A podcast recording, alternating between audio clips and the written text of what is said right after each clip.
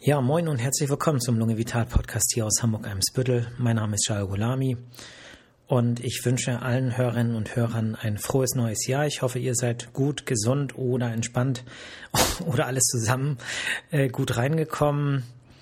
Äh, mit dem neuen Jahr habe ich gedacht, wird es mal Zeit, mal äh, eine zweite Staffel aufzumachen. Ich weiß gar nicht. Ähm, ja, irgendwie sieht es komisch aus, wenn es nur eine erste Staffel gibt und schon über 80 Folgen. Deswegen hört ihr jetzt hier aktuell die erste Folge der zweiten Staffel. Ähm, ja, mir hat es ein bisschen gefehlt, den Podcast aufzunehmen, aber ich habe jetzt heute auch wieder gemerkt, nachdem die Sprechstunde vorbei ist, ich mit der Büroarbeit nicht so ganz fertig geworden bin, aber jetzt irgendwie ähm, doch äh, irgendwann auch nach Hause möchte, dass das natürlich immer etwas Arbeit ist. Die Arbeit mache ich gern, und heute lohnt sich das auch tatsächlich, weil es wieder ein aktuelles Thema ist. Es geht nämlich wieder um die Omikron-Variante. In der Zwischenzeit seit der letzten Folge zu dem Thema ist ja ein bisschen Zeit vergangen. Seitdem gibt es auch einige neue Erkenntnisse und im Prinzip dominiert äh, immer mehr und bald absolut die äh, Omikron-Variante auch in Deutschland. Und äh, da es da doch einige Besonderheiten gibt, habe ich gedacht, ähm, bringe ich nochmal alle hier, alle meine Hörerinnen und Hörer auf den aktuellen Stand und erzähle ein bisschen was äh, zur Omikron-Variante. Wo stehen wir im Moment? Also die 7-Tage-Inzidenz pro 100.000 Einwohner liegt aktuell für Gesamtdeutschland gesehen bei 303. Ähm, in Hamburg haben wir tatsächlich jetzt einen äh, neuen Höchstwert bei über 556. Und ähm, das ist wohl so äh, schnell hochgestellt, dass ähm, man je nach Quelle auch andere Zahlen findet. Insofern muss man es ein bisschen mit Vorsicht genießen, aber letztlich ähm, ist das äh, eine Explosion der Fallzahlen und äh, das hängt natürlich auch mit Omikron zusammen und da werden wir gleich äh, drauf kommen. Ähm, in einer meiner letzten Folgen habt ihr ja gehört, dass es in Deutschland von der Entwicklung der Corona-Infektion erstmal so einen Anstieg gab, äh, jetzt was die dritte Welle angeht, bis zum 29.11. Der Peak war so bei 484, was die sieben Tage Inzidenz angeht. Und äh, dann ging es erstmal runter. Aber seit dem 29.12. geht's äh, wieder rauf.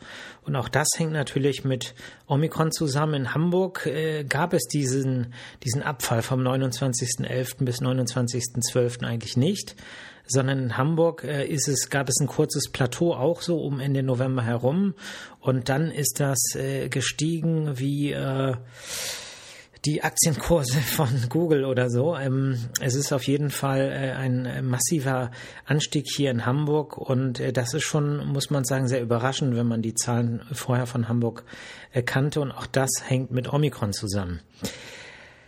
Ähm, ja, der Omikron-Anteil nimmt zu und zwar rasend schnell. Äh, wenn wir uns die letzte Woche des äh, letzten Jahres angucken, also die 52. Kalenderwoche, die bis zum 2. Januar ging, hat Omikron schon einen äh, Anteil von etwa 44 Prozent der Gesamtfälle ähm, ausgemacht. Und äh, in der Woche vorher, also eine Woche vorher, war das ein Anteil von etwa 15,8 ähm, Prozent. Also es ist ein äh, steiler Anstieg und äh, dazu muss man natürlich auch sagen, dass jetzt aufgrund dessen, dass das ganze Jahr ähm, eine Menge Arbeit ist, dass man nach einer PCR-Reaktion, äh, äh, genau, äh, PCR, ähm, also das R steht ja für Reaktion, deswegen war es gerade doppelt gemoppelt, ähm, weil äh, dann nochmal eine Genomsequenzierung gemacht werden muss, ist das natürlich ein sehr großer Aufwand und das dauert so ähm, je nachdem vier bis fünf Tage.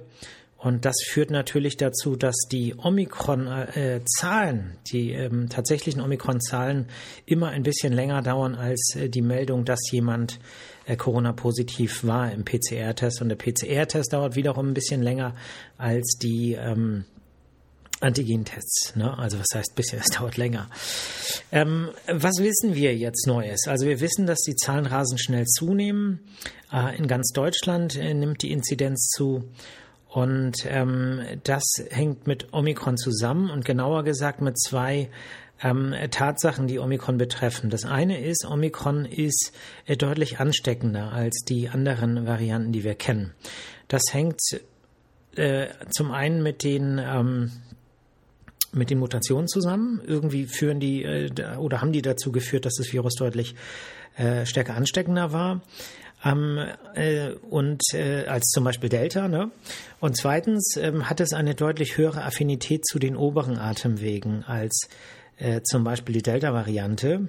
Äh, das Ganze hat auch etwas Gutes, da kommen wir gleich noch zu, aber es führt eben dazu, dass ähm, es anscheinend auch schneller übertragbarer ist. Es kann sich auch in den oberen Atemwegen äh, schneller vermehren.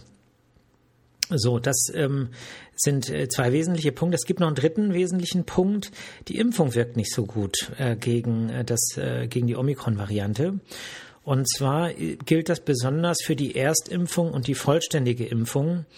Ähm, und es gibt einen großen Sprung der Wirksamkeit der Impfung, was äh, die ähm, Boosterimpfung angeht dann ist die Impfung deutlich effektiver. Sie ist trotzdem nicht so gut, was die Infektion angeht, wie bei den anderen Varianten. Also die Wirksamkeit der Impfung, vereinfacht gesagt, ist schlechter. Auch bei Geboosterten, aber sie ist zumindest so gut, wie man sie nur irgendwie haben kann. Ähm, ich werde jetzt mit Absicht keine Zahlen nennen, ähm, weil es da ähm, unterschiedliche Studien gibt. Ich könnte jetzt Prozentzahlen nennen und könnte sagen, dass ähm, wenn man äh, geboostert ist, dass die Wahrscheinlichkeit so um 53 Prozent liegt, äh, dass man äh, einen Omikron-Schutz hat, was Infektionen angeht. Aber diese Zahlen nenne ich nicht, ähm, weil erstmal das gar nichts bringt. Ähm, die Botschaft ist sowieso klar, so viel Schutz wie möglich. Das heißt, alle sollten sich boostern lassen. Und trotzdem Vorsicht. Also Rechenspiele nach dem Motto, ach, so und so viel, 50-50, ich guck mal, ähm, bringt nichts. Ähm, und äh, deswegen äh, auf jeden Fall alle boostern lassen. Und äh, da gibt es natürlich auch wieder Diskussionen, das möchte ich in einer anderen Folge mal abarbeiten. Äh, äh, ich habe jetzt äh, Patienten und auch von Bekannten ähm, erfahren, die über eine vierte Impfung nachdenken. Und dazu muss man sagen, da gibt es aktuell noch überhaupt gar keine Empfehlung zu ob und wenn und wie und welcher Impfstoff und so weiter, das ist aus meiner Sicht Zukunftsmusik und wir sollten uns global eher darauf konzentrieren, äh, weltweit mehr zu impfen und nicht immer nur zu reagieren auf die nächste Variante, die vielleicht kommt und äh, dann als Heilmittel äh, eine Boosterimpfung äh, uns verpassen, sondern da sollte man tatsächlich erstmal auf gesicherte Daten warten. Viel hilft nicht immer viel. Ähm, aber viel hier kann zu Mangel woanders führen und äh, das ist eben für uns am Ende auch nicht gut, für die anderen sowieso nicht. Und deswegen sollten wir viel weitsichtiger vorgehen, was die Impfphilosophie insgesamt angeht. Und das fängt bei uns an, bei jedem Einzelnen von uns und nicht nur in der Politik. Ne? Die Politik reagiert, muss reagieren, aber letztlich hängt es auch von der Strömung, von dem ab, was erzählt wird, von dem ab, was irgendwelche Reporter äh, in irgendwelchen Zeitungen schreiben und das alles bestimmt sozusagen den Zeitgeist mit. Und da muss äh, ein kleines Umdenken, äh, ein großes Umdenken, sorry, äh, stattfinden. So, jetzt bin ich ein bisschen abgeschweift. Ähm, also Omikron-Variante nimmt zu. Ähm, Gründe, um es nochmal zu wiederholen, ist, äh, sind, äh, dass äh, es mehr im oberen Respirationstrakt affin ist und von dort nach draußen per Niesen sprechen und so weiter ist eben einfach leichter als aus den tiefen Atemwegen. Am Grund ist, dass ähm, es viele Mutationen gibt, die aus, irgendeiner, aus irgendeinem Grund es ansteckender machen und dass die Impfung nicht so gut wirkt. Ähm, je mehr geimpft bis zum Booster, das sind gesicherte Erkenntnisse, äh, das, äh, desto ähm, sicherer ist man davon. Aber der Schutz vor einer Infektion ist deutlich geringer, auch mit Boosterimpfung im Vergleich zur äh, Delta-Variante oder, also das ist ja die, die bisher die vorherrschende Variante in Deutschland und weltweit auch war. Ähm, was interessant ist, ist, dass der ähm, schwere Verlauf, was äh, Omikron angeht. Mm, also einmal, dass der Schutz der Impfung vor dem schweren Verlauf nach den aktuellen Daten nicht so stark beeinträchtigt ist. Man könnte also sagen, ähm, dass die Omikron-Variante, dass man durch die Impfung, und das gilt auch für die, für die zweite Impfung, also für, die, für den vollständigen Impfschutz, dass die ähm, schon auch vor dem schweren Verlauf bei Omikron schützt. Man könnte es aber auch ein bisschen anders sagen, denn es mehren sich auch in den durchgeführten Studien Erkenntnisse, dass der Verlauf insgesamt, was Omikron angeht, äh, milder ist. Das bedeutet, so typische Symptome sind eher so die des oberen Atemwegsinfektes, Schnupfen, Husten, äh, Halsbeschwerden und nicht so sehr äh, schweres Fieber und Atemnot und äh, äh so die ähm, Symptome, die vielleicht eher so aus der Beteiligung der Lunge ähm, kommen. Und äh, das ist etwas, was weltweit beobachtet wurde und äh, dass zum Beispiel das Risiko, wenn man sich mit einer Omikron-Variante infiziert, ins Krankenhaus zu kommen und äh, zum Beispiel intensivpflichtig zu werden, dass es deutlich geringer ist als bei äh, der Delta-Variante. Und äh, das hängt eben auch mit der Affinität des Virus zusammen, die letztlich auch durch die Mutationen abweicht von der Delta-Variante und die äh, zum einen, wie ich ja eben sagte, dazu führt, dass das Virus eher in den oberen Atemwegen andockt, sich dort vermehrt, also im Bereich der Nase, im Rachenbereich und nicht so sehr in den äh, tiefen Atemwegen, sprich im Lungengewebe selber, also im Bereich der Lungenbläschen. Das ähm, Covid-19 Virus äh, ist ja dadurch äh, jetzt überhaupt erst zu so einer großen Bedrohung geworden, weil es eben im Endothel der ähm, Kapillaren, der kleinen Blutgefäße im Bereich der Lungenbläschen äh, ansetzt mit dem ACE2-Rezeptor oder an dem ACE2-Rezeptor und dann eben zu diesen schweren Verläufen führt mit zum Teil schweren Lungenentzündungen und Beatmungspflichtigkeit und Intensivpflichtigkeit. Und in den tiefen Atemwegen hat die ähm, Konzentration von Omikron-Viren bei, äh, das waren äh, Studien an Tieren, die an Tieren durchgeführt würden, unter anderem am, an Hamstern, dass die äh, um den Faktor 10 geringer war als zum Beispiel bei der Delta-Variante. Das bedeutet im Klartext, es kommt weniger Virus in die, in das Lungengewebe, und verursacht dann dadurch auch weniger Probleme dort. Und das sind natürlich schwerwiegende Probleme im Bereich des Lungengewebes, die dann auch zu einer Störung der Sauerstoffaufnahme führen und zu diesen lebensbedrohlichen Verläufen, zu diesen langen Intensivaufenthalten, weil das eben dann auch lange dauert und wieder Auswirkungen auf immunologische Reaktionen hat und das Ganze dann über Wochen dazu führt, dass man auf einer Intensivstation unter Umständen beatmet werden muss. Und das passiert bei Omikron deutlich seltener. Und das ist eine gute Nachricht. Und äh, wenn man Lungen von ähm, von äh, ne, aus der, die Daten sind aus äh, ähm, Studien an Tieren. Äh, wenn man da äh, nachguckt, dann findet man eben deutlich eine deutlich geringere äh, Viruskonzentration. Ähm, insofern ist die Beobachtung, dass es weniger schwere Verläufe gibt bei äh, Omikron-Varianten eine äh, sehr gute Nachricht. Und äh, zum Beispiel in Südafrika, wo ja das Omikron-Virus als erstes ähm, quasi äh, in, äh, entdeckt worden ist, dort ähm, gab es ja jetzt schon den äh, Omikron-Peak. Ne? Die Zahlen sind wieder rückläufig und ein äh, Todeszahlenpeak gab es in der Zeit nicht. Ja, und das ist, äh, das lässt uns ähm, Hoffnung, äh, also das äh, gibt uns Hoffnung, finde ich. Ähm, trotzdem darf man keine Entwarnung geben, so nach dem Motto, ach, Omikron ist ja nur Schnupfen, habe ich ja gesagt, Corona ist ja gar nicht so schlimm.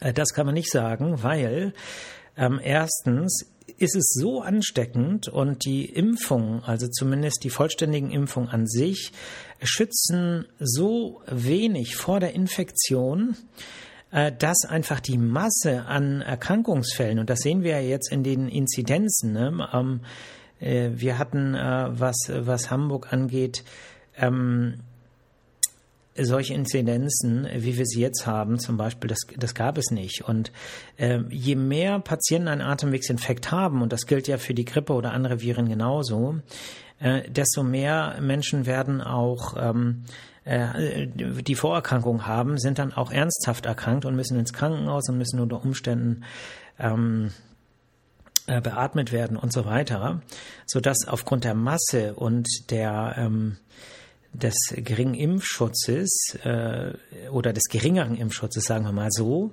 es ist ja so viel Schutz, wie man eben haben kann, ähm, dass äh, man trotzdem jetzt nicht sagen kann, dass die Gesundheitssysteme weltweit äh, dafür ähm, gewappnet sind. Insofern ist es schon richtig, dass man äh, weiterhin vorsichtig ist und keine Entwarnung gibt. Ähm, und äh, ja, der Impfstatus, äh, also äh, grundsätzlich muss man natürlich auch sagen, wenn man jetzt die Varianten miteinander vergleicht, Alpha, ähm, Delta und auch jetzt mit Omikron, da muss man eben auch sagen, dass es so ganz vergleichbar eigentlich nicht ist, weil wir jetzt einen Impfstatus haben von äh, aktuell in Deutschland ähm, 40 Prozent etwa der Bevölkerung ist geboostert, also ist auf, auffrisch geimpft. Äh, 71 Prozent sind etwa vollständig geimpft, äh, 74 Prozent äh, sind einfach geimpft. So. Und das war natürlich zu den Zeiten der ersten Welle und der zweiten Welle zum Beispiel, äh, war das natürlich alles nicht so, äh, also da waren noch nicht so viele Leute geimpft. Und natürlich ähm, ist es so, dass ähm, jetzt man nicht den Staat, also jede, jeden Virustyp vergleichen kann, weil er, weil er natürlich nicht auf die äh, gleiche ungeimpfte, ungeschützte Bevölkerung trifft, sondern letztlich ist durch die ganzen Impfmaßnahmen ist schon ein gewisser Schutz da.